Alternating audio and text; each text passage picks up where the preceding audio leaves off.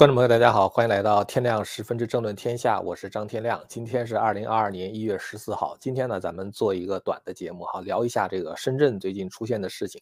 其实昨天晚上呢，我就在推特上看到一张图片，这张图片呢，就是呃一个深圳男子在这个罗湖口岸呢打出了一个横幅啊，这个横幅上面写着“打倒习近平，捍卫改革开放”。呃，这个行为哈，让我们想到两件事情。一个事情呢，就是湖南女孩董琼瑶呢，在上海向习近平泼墨的这个事情哈，那是在二零一八年的七月四号，呃，当时是早上六点左右，董琼瑶呢，在这个上海海航大厦的前面，就是说反对习近平的独裁专政、专制和暴政，然后呢，反对共产党。这个董琼瑶讲，他说他对习近平恨之入骨哈，然后他说这个，呃，就是要求国际组织的介入，然后呢，他会调查取证。然后的话就把墨泼在了习近平的画像上，然后他还说：“习近平呢，我在这儿等着你来抓我。”呃，这个女孩呢，就是后来就被捕了。呃，中国有一个艺作家，这个艺术家哈，叫做华勇，后来在湖南就找到了董琼瑶的父亲啊，他的父亲叫董建彪，是一个挖煤的矿工，所以一家的话呢，其实都是生活在底层的哈。这个女孩呢，她是上海的一个房房产的这个中介，呃，看着很年轻的样子嘛，所以应该也没有什么钱。他的父亲的话呢，反应就是让人让人觉得很，很很很意外吧？就他父亲讲，他说这个如果是我，我也会泼。然后呢，他说他觉得他女儿的行为是蛮好的啊，说不是为了自己，而是代表底层人。他说的是事实。这个董建彪呢，他还讲，他说我女儿这次可能连命都保不住了啊。说习主席把自己当成皇帝，过去得罪皇帝是要株连九族的。然后他说，如果判死刑的话，我愿意去顶啊。如果顶不了的话，我也不想活了，我就是要保住女儿一条命。所以呢，他当时讲这些话都是属于既通情达理，但是呢又父女情深哈，其实还是蛮令人感动的。那么后来呢，就是说，呃，当这个事情播出去之后呢，就是这个这个消息出去以后呢，呃，华勇和这个董琼瑶的父亲呢，也是半夜的时候被破门而入就给抓走了。那么上海市呢，就是也是抓走了董琼瑶，抓走之后呢，就是呃要求呃鉴定的专家呢说把他鉴定成为精神病。因为这样的话，就是说他可以，呃，就是顺理成章的把你关到精神病院里边，而且关很长的时间啊。否则的话，你说他是这个扰乱社会治安的，关十五天就得放了，是吧？所以中共的话，他是利用这样的一种公共卫生系统啊，去迫害那些异议人士，啊，这种东西的话，其实在共产党国家也是屡见不鲜了。那么这个董琼瑶呢，就被关将近两年的时间啊，他在这个他他其实是被关在湖南省的精神病院里。后来自由亚洲电自由亚洲电台呢就。采访那个精神病院啊，问这个董琼瑶怎么回事这个院方明确表示说，董琼瑶是一个政治犯啊，是因为这个被送到医院里边来的。所以其实也就是说，医院方呢也非常清楚啊，董琼瑶这是，呃，可能本人就是没有什么精神疾病哈，这完全是一种政治迫害。后来这个董琼瑶呢，在二零二零年一月二号，就大概将近两年以后呢，被一年半吧，就是被释放出院。他的父亲呢就透露说，他出院之后沉默寡寡言了哈，这个跟入院之前这种活泼的性格大相径庭。所以其实呢，就是说他在他其实本来没有精神病嘛，就在医院里边可能注射了各种各样破坏神经的药物，就把他变得痴呆了啊。所以这个事情其实是真的让人非常的痛心哈，一个很年轻的一个女孩。呃，还有一个事情就是说，我就说跟这个深圳罗湖口岸比较相像的一件事儿，就是当然是世界知名的一件事儿了，八九六四之前大家记得哈。就是五月十九号那天呢，李鹏宣布戒严。后来五月二十三号的时候呢，就有湖南的三个人，可能湖南人比较喜欢付诸行动，比较勇敢啊。三个人，一个叫郁东岳啊，一个叫于志坚，还有一个是鲁德成。他们就在天安门广场，然后呢，向这个毛泽东的画像投掷鸡蛋，被广场上的这个学生纠察队呢就扣留，然后呢交给了公安部门。呃，其实呢，就是这次这个。就是这个男子呢，在深圳，这个男子打横幅之后，也是很快被警察扑倒之后呢，就这个铐走了。这个这名深圳男子，他这个打横幅的姓的他的姓名是什么？哈，打横幅的动机是什么？现在都不太清楚。但是呢，看他这个长相的话，感觉是城市的中产阶级。从打标语的内容来说的话呢，是属于反习不反共啊，就是他因为他支持改革开放嘛，就是他只是打倒习近平。但是的话呢，这也说明说中国的老百姓也有一些人是认识到习近平是反改革开放的。呃，我们在做节目的时候啊，这个曾经解读过习近平的新年贺词是吧？而且就是说，我们看到习近平在这个新年贺词里边对改革开放是只字不提。呃，其实我不想批评这个男子对中共的认识不到位哈。事实上，能够认识到习近平反对改革开放，呃，能够到这种程度哈，并且有勇气付诸于实施，这个在中国是凤毛麟角的啊。所以这也就是我们看到只有这一个男子站出来嘛。呃，他的智商的话，绝对是属于 top twenty percent 啊，就是最高的那五分之一的人群，甚至可能更高一点啊。大多数的话呢是浑浑噩噩的，所以他能够做这样的事情，从他的思考力来讲，到他的勇气，其实都是值得赞扬的。但是我想说一个什么问题呢？就是说改革开放呢，虽然延缓了中共的死亡，就当时这个邓小平搞改革开放延缓了中共的死亡，但是呢，其实并不能避免中共的死亡。所以其实改革开放在六四之后呢，也就基本上停下来了。这就是为什么在六四以后呢，就是不再涉及到政治体制的改革，然后的话呢，开放也不包括这种开放金融和互联网。呃，做生意可以啊，但是呢，就是涉及到政治制度、涉及到言论自由啊、涉及到金融、涉及到互联网的话，这个都是属于要封闭起来。现在的话呢，我觉得这个男子也没有认识到一个问题哈，就是世界的大势已经变了啊，并不是完全习近平想不想开放的问题，而是国际社会不想再上你的当了啊，不想让你再以开放的名义去占国际社会的便宜了。其实我觉得，即使是习近平下台哈，如果中共总体策略不变的话，国际社会也会逐渐的想办法去缩小跟中共的接触，包括这个贸易的规模啊，特别是在关键的技术转让的问题上。这名男子被捕的本身的话呢，并不令人令人意外哈，但是令人难过呢，就是视频中可以看到，就当他被捕的时候，围观的人中竟然爆发出了叫好和鼓掌的声音。呃，当然就是说，他们对这个就是围观的人可能对共产党认识不清楚，这可能是一方面哈。但是我觉得也不至于叫好和鼓掌吧。当年这个就是八九六四的时候，因为我当时在国内嘛，就是从小是共产党那个洗脑之下长大的，就是我看到这个呃毛泽东的画像被扔鸡蛋，当时我也没有觉得这是一个很对的事儿哈，那是受我自己当时的这个认识所限。但是我看到一些人被抓走的话，我还觉得这个事情有点过分了哈，因为你毕竟还是属于。实践一种言论的自由嘛。其实我呢，每次看到一个人被捕，哈，哪怕是一个罪大恶极的人呢，我也不会觉得特别的要高兴到鼓掌和叫好的程度。其实我每次看到人被抓走的时候，我还是很同情的。这倒不是说罪大恶极的人是不应该被抓走的，而是呢，就是说你要知道他所面对的下场是非常可怕的，还不只是人间法律的惩罚，做了大坏事的话，那是要下地狱的。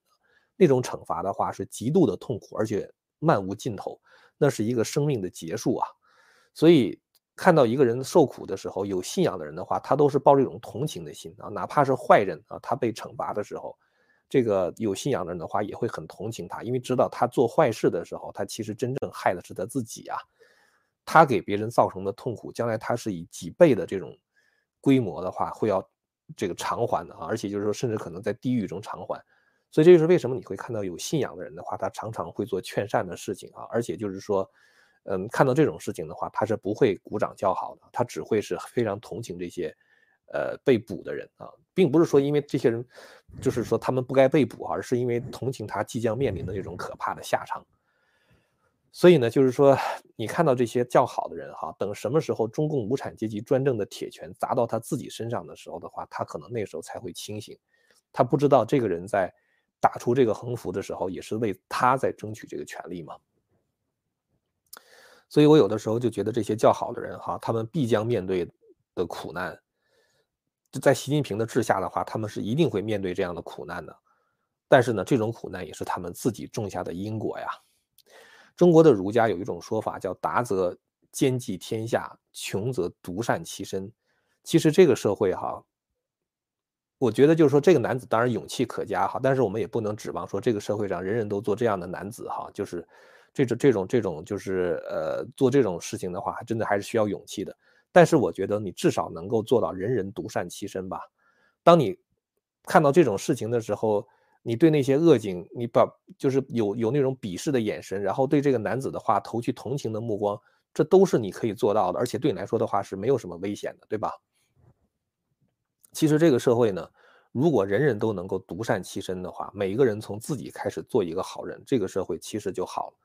中共的这些恶呀，他之所以这么肆无忌惮的恶，你说那些恶警啊，他们当时在抓捕这个表达自己言论的男子的时候，你说周围的叫好声会不会让他们充满了正义感啊？他们会觉得这个打这个男的，呃，或者是对他这这种惩罚的话，无论如何都不过分的是吧？甚至可能打得更卖力气呢。这个我觉得就是旁观者的这种恶哈，他们其实放纵了，就是这个放大了这个警察的恶。所以很多时候这个体制之恶的话，也都是因为这些小粉红们不断的给这个体制正反馈啊，互相之间这种激励的结果。这种激励的东西的话，最后我觉得一定会回到这些小粉红们身上的哈。我觉得这也是他们真的是给自己种下的因果，或者是他们自己必将面对的这种结束啊。刚才说到这个男子在行使言论自由自由哈，打这个横幅，这我话说出来也中共也不会懂哈，小粉红也不会懂。但是呢，我想说一个观点啊，就是说，当一个国家的领导人也好，或者是一个社区的领导人，或者是一个企业的领导人，一定要做好挨骂的准备。其实这个社会的话，没有什么说什么事情说你做的事情就是说人人都会夸你的哈。这个事要是这个世界上人人都夸你的话，这就不是一个正常的人类社会了。你既然知道你做了。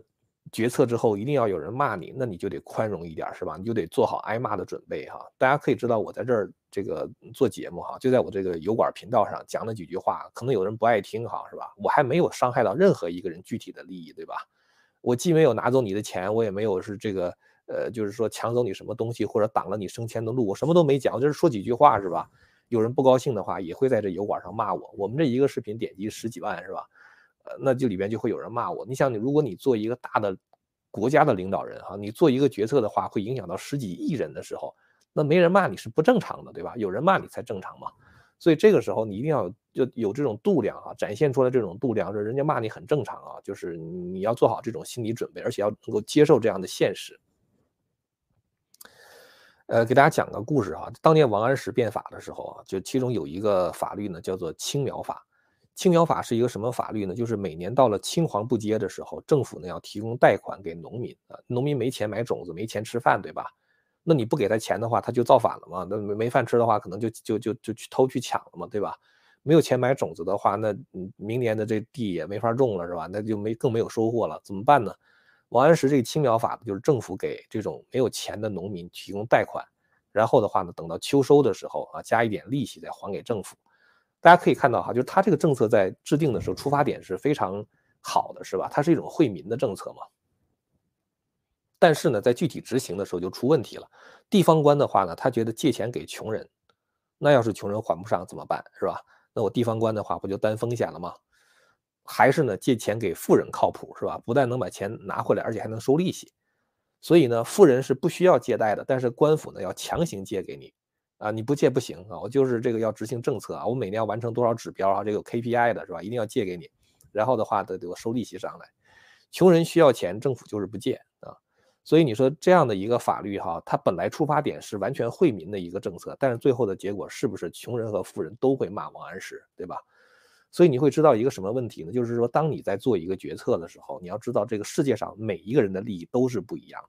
当一个决定做出来的时候呢，总会有人受益，也总会有人受到伤害的，不可能给每一个人给他一个克制化的政策哈，就 customize 就是定制化给他一个政策，只能是一个政策这样一刀切下来。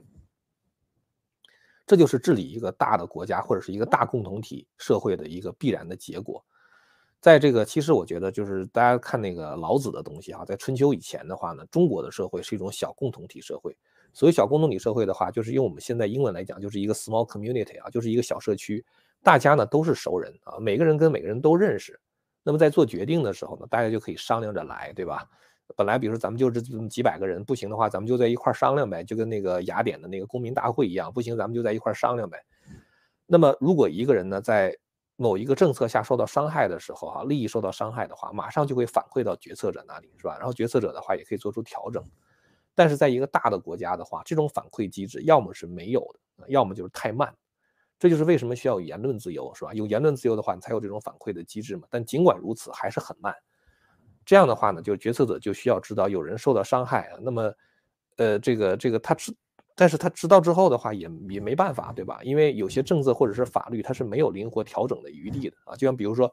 我说这个非法移民不能来美国啊，这是个法律，对吧？但是可能有的人他真的是很困难，他真的需要来啊，或者说他真的是实在是没办法。你出于人道主义的话，你可能也觉得哦，一个两个的话也就也就呃接受了，是吧？或者是给他提供一种庇护，对吧？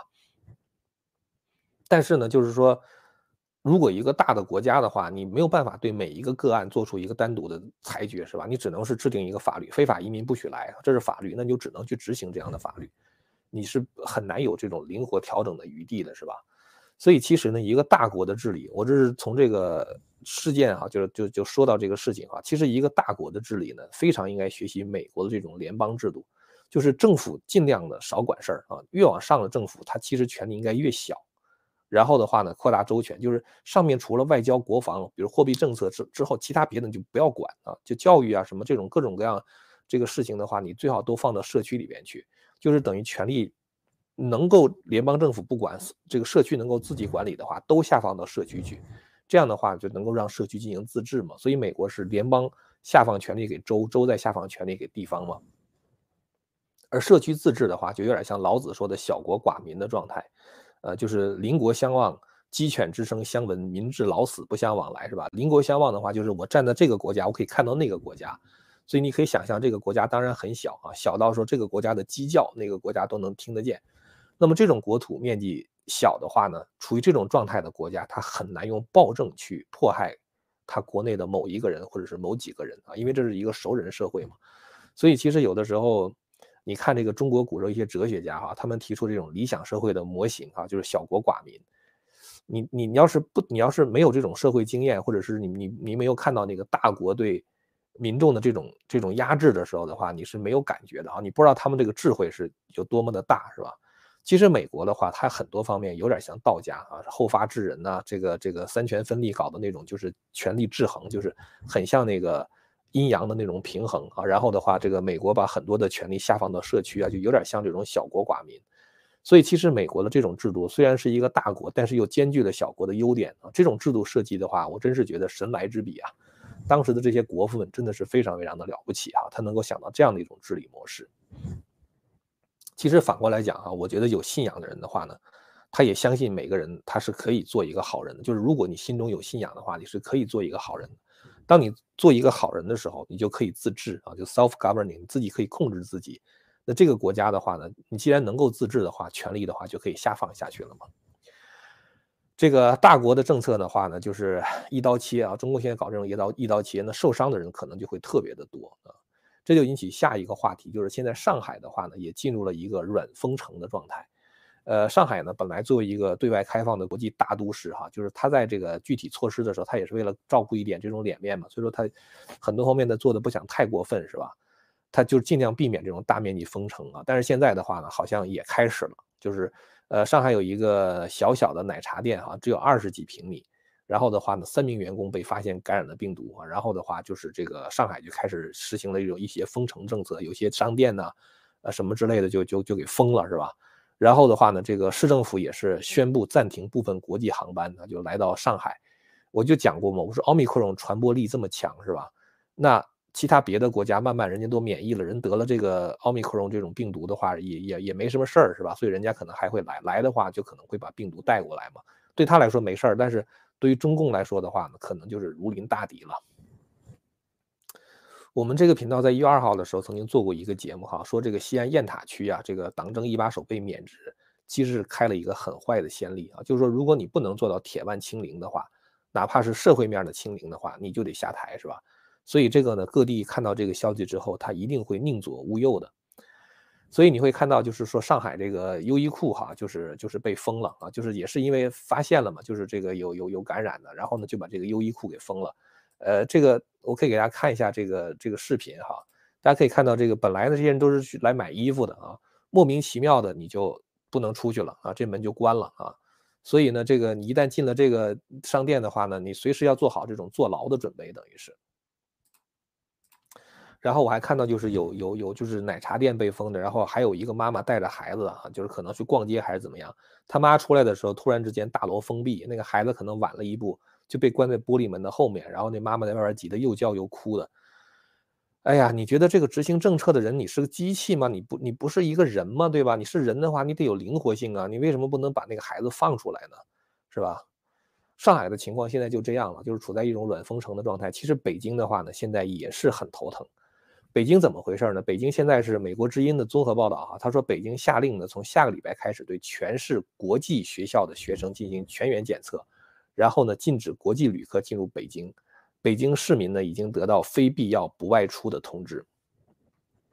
你如果是离开北京的话，比如说你去了去过这个大连啊，去过天津或者去过广州什么之类的，在凡是你去的那个城市发现疫情的话，你就不要回北京。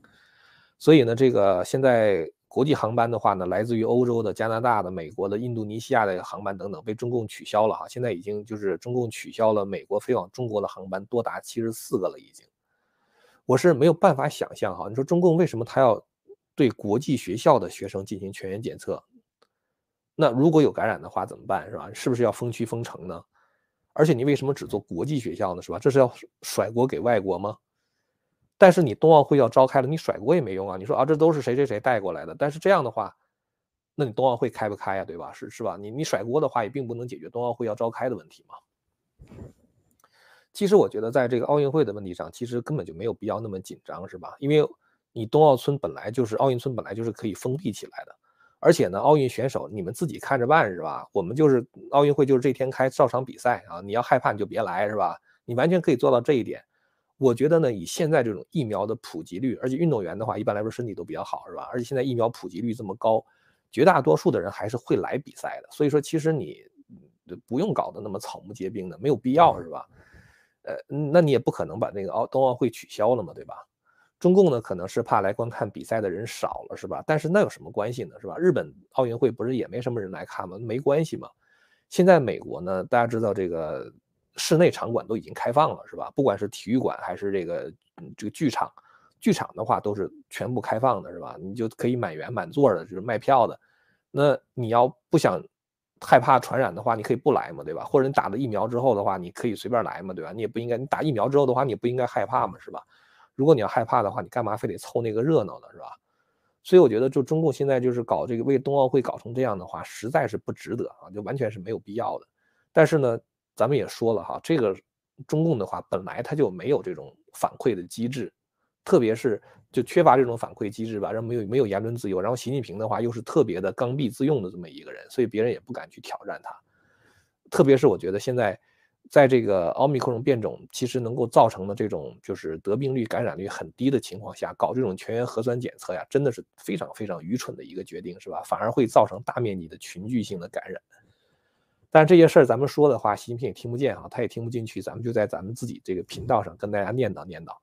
呃，有的时候我在频道下边看到有人骂我哈，我就删了就算了。这个倒不是说我觉得你骂我我受不了哈，其实你骂我我没什么受不了的，我主要是觉得你骂这个人，你骂人对你自己不好，呃，你看到的人越多的话呢，对你自己越不好啊。再一个的话呢，我觉得，呃，骂人的话嘛，总是污染人的眼睛的哈，所以有的时候我会把这个骂人的话删掉啊。这个要要是你私信骂我的话，我就不会删啊。但是咱们在这个油管下边骂人的话，那总是大家都能够看得到嘛，所以有的时候。你骂的太太难听了，我也就删了啊。OK，好了，那咱今天呢就聊到这儿了哈。这个非常感谢大家那过来收看这个节目，我们下次节目再见。千古文明汇成巨著，百家大义娓娓道来。希望之声精品网、希望之城隆重推出张天亮教授第二部大型讲史系列《中华文明史》，为您重现中国历史上最璀璨的文明之珠。让您在轻松的观赏中汲取古老的智慧和对当代的启迪。今天就登录 landofhope 点 tv，land of hope 点 tv。